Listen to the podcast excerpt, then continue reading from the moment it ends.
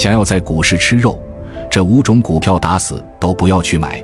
只要不买以下这五种票，尤其是最后一种，你在股市吃肉就像呼吸一样简单。请先点赞收藏，回去看看你买的票中招了没有。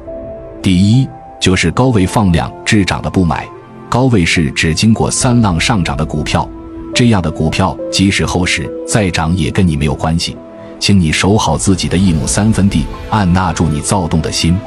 第二，前期的妖股腰斩后，任何反抽都不要买。妖股涨完之后，未来都是一地的鸡毛。不信，你们可以去看一下二二年的妖股。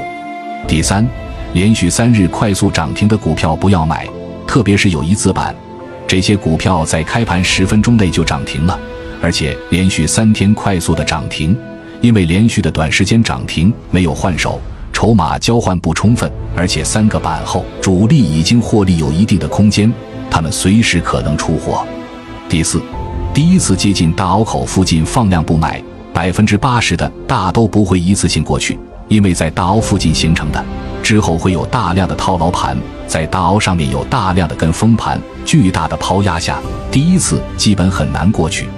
第五，最近大涨的股票不要去买，特别是小盘股翻倍的。一般小盘股从哪里涨，最终还会跌回到哪里去，所以我们不要幻想会有第二步。只要记住，不去买以上这五种股票，那你就离吃肉不远了。